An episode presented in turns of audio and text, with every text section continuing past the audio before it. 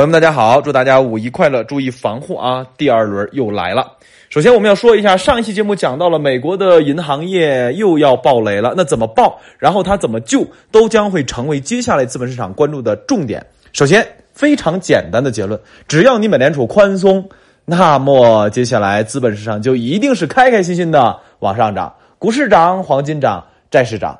如果你美联储不把这个当回事儿，还是鹰派发言，还是坚持强硬的紧缩货币，那实在不好意思，五月二号也就是明天，哎，全世界资本市场都给死给你看。那这个时候就要抓住货币紧缩和宽松的极其关键的那个节点，到底如何去抓住它引导预期的细节？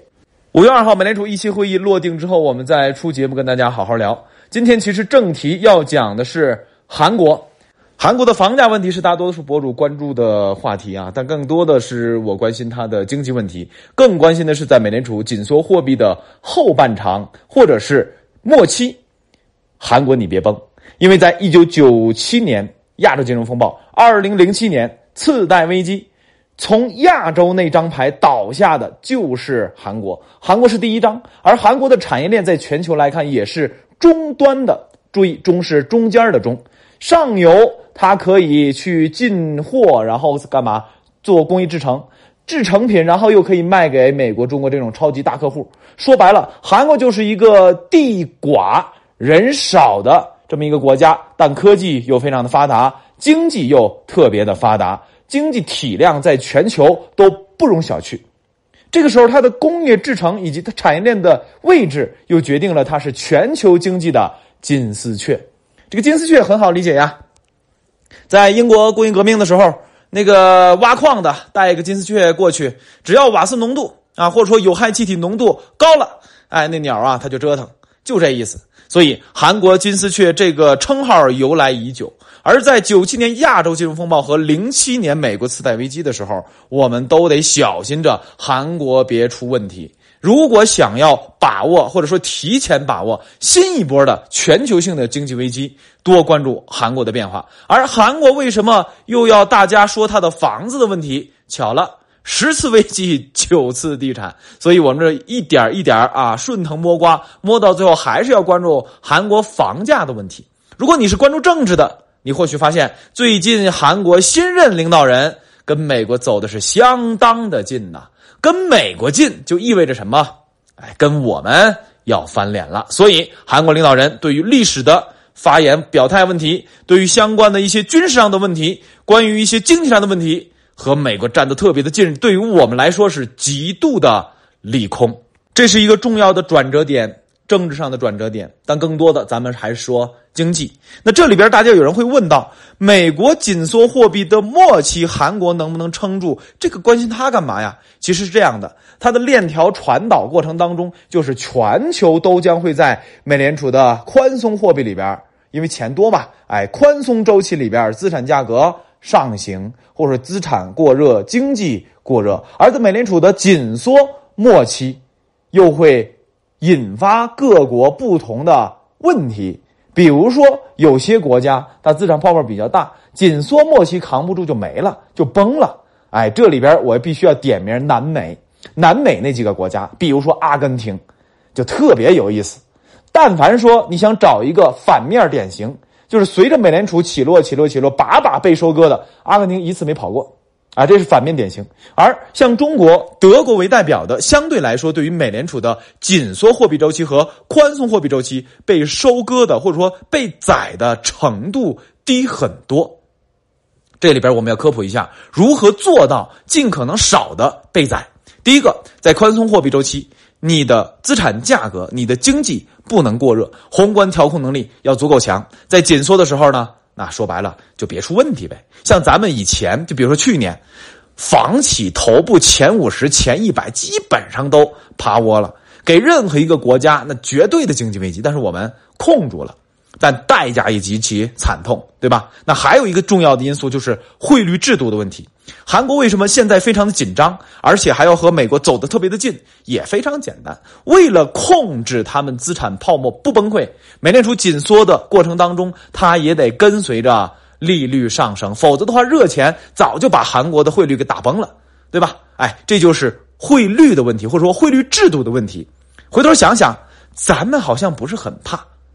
哎，管制汇率，资本不是自由兑换的。那这个事儿呢，会阻碍人民币国际化。当然，这个人民币国际化的问题又是一个大话题啊。首先，我要开个小差跟大家讲一讲，近期我们国际收支当中，人民币的使用率大幅提高了。啊，数据的话，好像提高到了多一半吧。那这种情况呢，很多人认为这是呃，终于摆脱了美元的依赖。啊，这个说法肯定不对啊！用这个数据来说证明说中国人民币走向世界了也不对，因为人民币在国际收支的占比只有百分之二左右，美国美元依然是百分之四十多，欧元是百分之三十多，这俩绑一块儿占了世界货币应用使用率百分之八九十。啊，这个是要要明白的一些事情啊，千万不要脑门一热就被人忽悠了，好吧？好，回到正题当中，为什么说我们的管制汇率是这个阻碍人民币国际化？你这个东西，你就想你进来和出去它是受限制的，你你怎么让别人信你？对不对？美元为什么全世界横行？啊，当然原因很多种，最重要的是自由，足够的自由。好，我们再回到正题当中，我们的综合国力再加上我们的经济周期。导致了我们在过去的这么二三十年的时间吧，被美联储的紧缩和宽松货币的周期宰的少一点但请注意，并不是没被人宰。如果你多看一看九十年代的历史的话，你会发现我们九十年代会产生产生了大量的银行系统的烂账，对吧？我们笼统的去想这个烂账怎么解决的，是不良资产四大，对不对？当时几万亿，我记得是。然后呢，剥离出来。啊，咱们的国有银行重新干嘛？重新经营，对吧？然后你剥离完了怎么办呢？好像没太多人介绍。我告诉你，有相当多的不良资产被高盛啊，哎，美国这种金融巨头用极低的价格买走了。至于是多少低，我我这还真不知道，因为它这个数据统计说法不一。我只能给大家打个样啊。比如说现在我们很多不良资产啊，这个房地产吧，一折啊，你没有听错，是一折啊，市价一折收。啊，小额贷这种可能高一点比如说三折，对吧？哎，当然市价这个会有波动啊，呃，有的时候也会一折、二折，等等等等，这是目前不良资产处置啊可能会有的这么一个啊价格定价。而在当时极度困难、艰难的时候，你猜那些外国佬们拿了多少的钱拿了咱们的不良资产？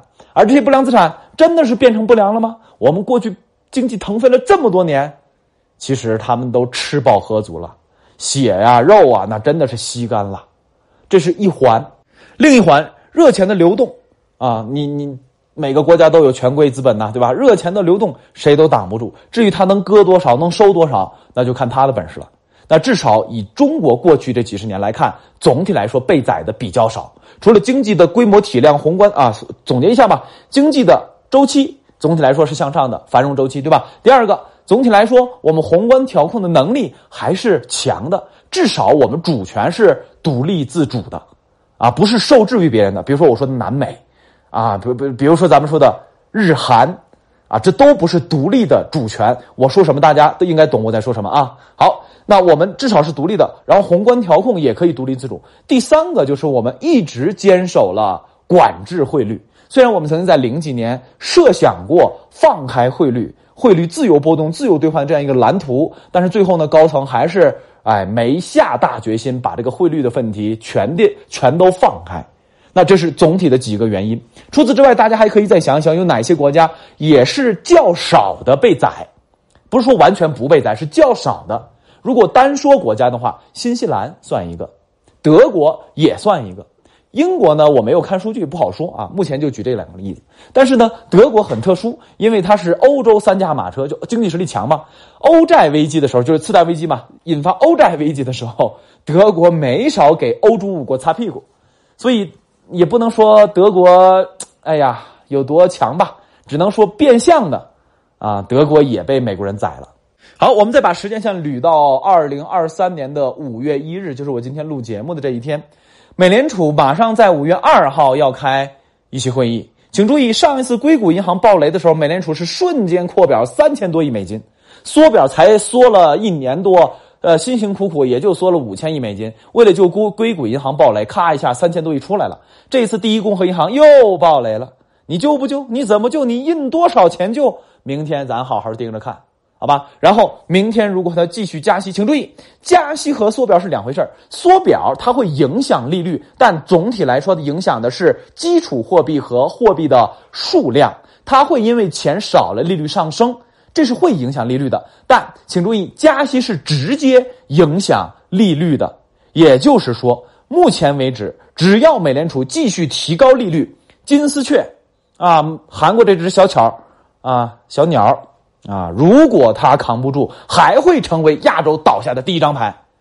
那现在这个阶段不好说了。以前九十年代末是亚洲金融风暴，零七年是美国次贷危机，而现在是不是美国定向爆破，还是引爆亚洲？因为什么？和韩国一衣带水的日本，和韩国一衣带水的啊中国。可是都联系紧密呀，所以这一次是不是美国定向爆破亚洲，我们不得而知。至少从眼前看，美国居民系统它的杠杆率不高，金融系统杠杆率它不高，所以就算衰退，衰退美国怕吗？不怕的，温和衰退不怕的，继续保持高利率，长时间的维持高利率，至少从账面上来看。是不怕的，但是韩国的杠杆率，房地产和居民杠杆率是极高的。日本我没有看，因可能日本也不高啊，可能日本也不高，但是韩国是极高的，中国是极高的。这个时候，我们又回到最开始的话题了：如何不被美联储的紧缩货币和宽松货币的这个周期性的货币政策收割？那就是控制什么？控制资产价格，控制泡沫。所以呀，当我们抛开。基本面的东西，抛开政策面的东西，真的去，去去用厚黑学去看待这个世界，看待这个世界的博弈的时候，有的时候还真不得不说，那些研究厚黑学的人，有时候也是有道理的。那接下来咱们就发挥一下大家的智慧，你觉得面对这样的局面，咱不聊理论，也不聊实际情况啊，就纯厚黑了啊。兔子有什么招？兔子有什么绝招？咱们一起聊一聊，好吧？评论区我就看看咱这些厚黑学的大神们啊，怎么去指点世界的江山的。那最后呢，我再总结一下本期节目的精华，或者说核心的论点。在美联储的紧缩货币和宽松货币周期里边，它会对全球各个经济体造成影响，而被收割或者说不被收割，全部取决于这个国家几大根本的。要素，第一个要素，你必须必须是独立自主的，否则的话，美国佬把枪顶到你头上，让你往东，你不敢往西；你往你往西，不敢往东，你这个就无从谈起，说不被收割，对不对？这个就很好理解，对吧？第一个必须要独立自主，第二个，你的经济周期要有足够的安全垫，说白了就是你的经济足够强，你不受外界的影响，或者说受外界影响较小。第二个，你的宏观管理能力。政策说白了就当官的呗，对吧？高层当官的管理能力的水平，啊，第三个就是泡沫管理的水平，不管是房子、股票还是债券，还是居民杠杆率、政府杠杆率，还是企业杠杆率等等等等，总之，泡沫问题和债务问题要控制在合理的水平，宽松的时候不暴增，紧缩的时候不怕崩，就这么简单。最后呢，还涉及到汇率的问题，你的汇率制度啊。到底是怎样的？你的汇率制度能否在你的管控范围内波动正常？你的汇率波动正常，过度贬值和过度升值都将会引发一个经济的灾难。那么，以上几大点就是在美联储宽松和紧缩的周期里边对一个经济体影响多少最根本的要素。做的都好，那么，哎，老子就不怕你。但如果你样样不行，那就没办法。你就是那头猪，最肥的猪。